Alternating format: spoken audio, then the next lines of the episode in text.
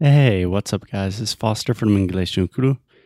So, first, sorry for our absence the last few days. We have had a very crazy week, including two crazy puppies, a gas leak, vazamento de gás, no electricity, and many other things.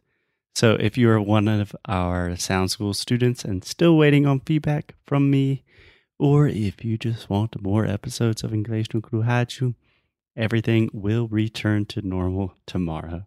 And tomorrow we are going to release our 100th episode of Inglês no Rádio. Mm, that is crazy. That's insane.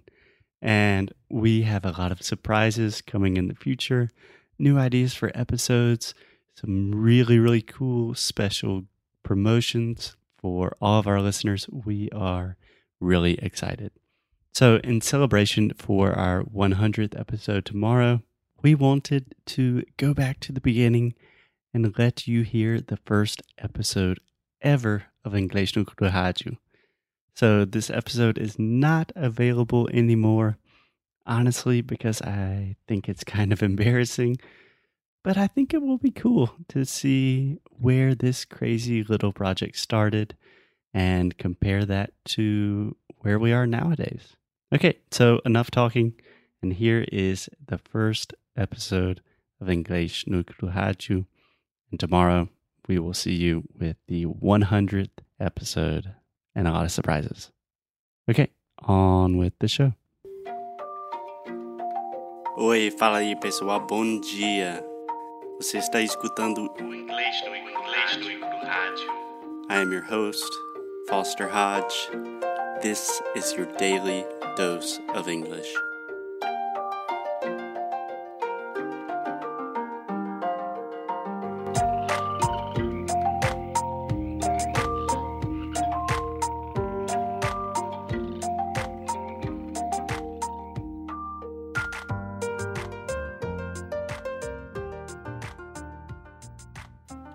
But first, a little about me. So, my name is Foster, F-O-S-T-E-R. É um nome esquisito, eu sei. I was born and raised in the U.S. in the United States.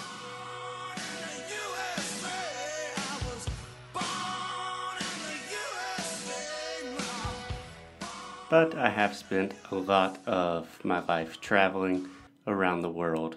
Professionally, I'm an English teacher and a translator, but I also like to consider myself a lifelong learner, a linguist, a musician, and a traveler.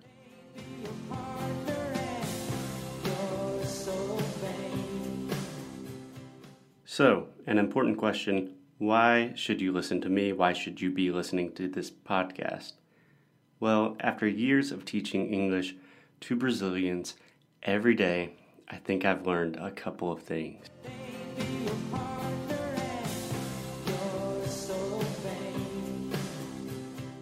First and foremost, primeiramente, for the Trump.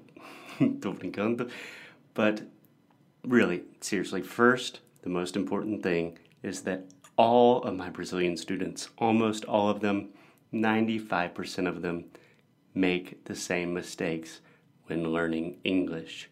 Let me explain. The first big mistake, the biggest, the most important mistake that all Brazilians make is the traditional approach to learning English in Brazil. So, if you're listening to this podcast and you have tried to learn English, you have probably learned with more or less this approach. You start with learning how to read and write. Correct? So you're writing symbols on a piece of paper and trying to understand what they mean. Secondly, you start learning grammar. The book is on the table. Everything is on the table. The book is on the table. Table, table. The dog is on the table. Table, table. The cat is on the table. Table, table. The chicken's on the table. Table, table. And everybody's on the table. And then finally, you try to translate all this writing, vocabulary, grammar knowledge into conversation with native speakers, and it usually doesn't go so well. In my experience, most Brazilians know, in quotations, a lot of English.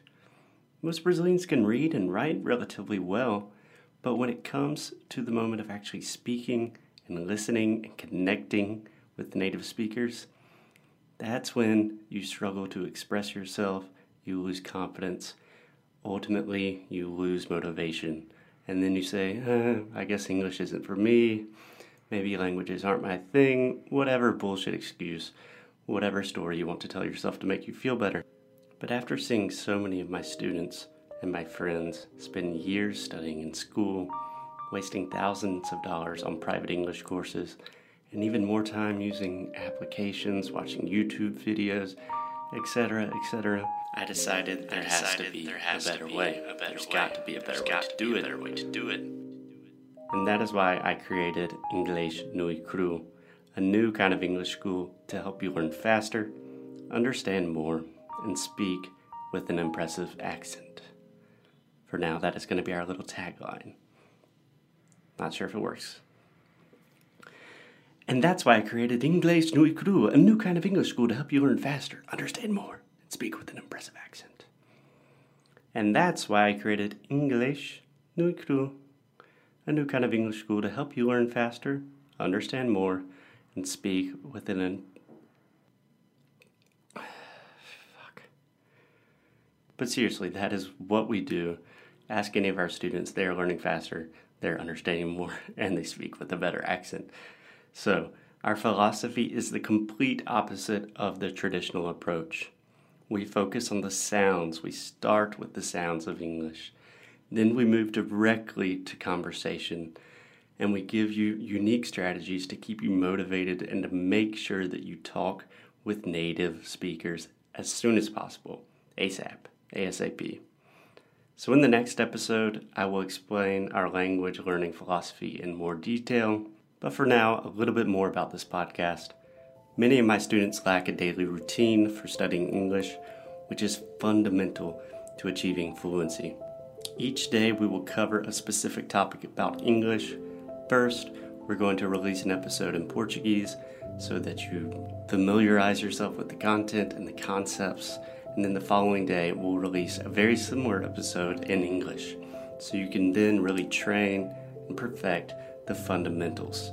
You know, it's just like watching a movie. If you have already seen the movie, it's a lot easier to understand what's going on. So some days we'll talk about learning strategies, improving vocabulary, overcoming shame and anxiety, how to connect with speakers, other episodes will talk about sounds, useful phrases, slang, phrasal verbs, etc. Some days I will just talk about whatever the hell I want. The idea is to give you a daily routine and a new way of looking at English. Thank you, thank you, thank you. Thank you so much for listening to another episode of English Nui Cru Rádio. If you like what we do, please check us out at inglesnuicru.com, inglesnuicru.com. There you can find everything you need all of the episodes, transcripts, blog posts, articles, resources, and new courses that we are releasing this month. Thank you for your support. Most importantly, keep up the good fight and lose well. Até já já. Ciao.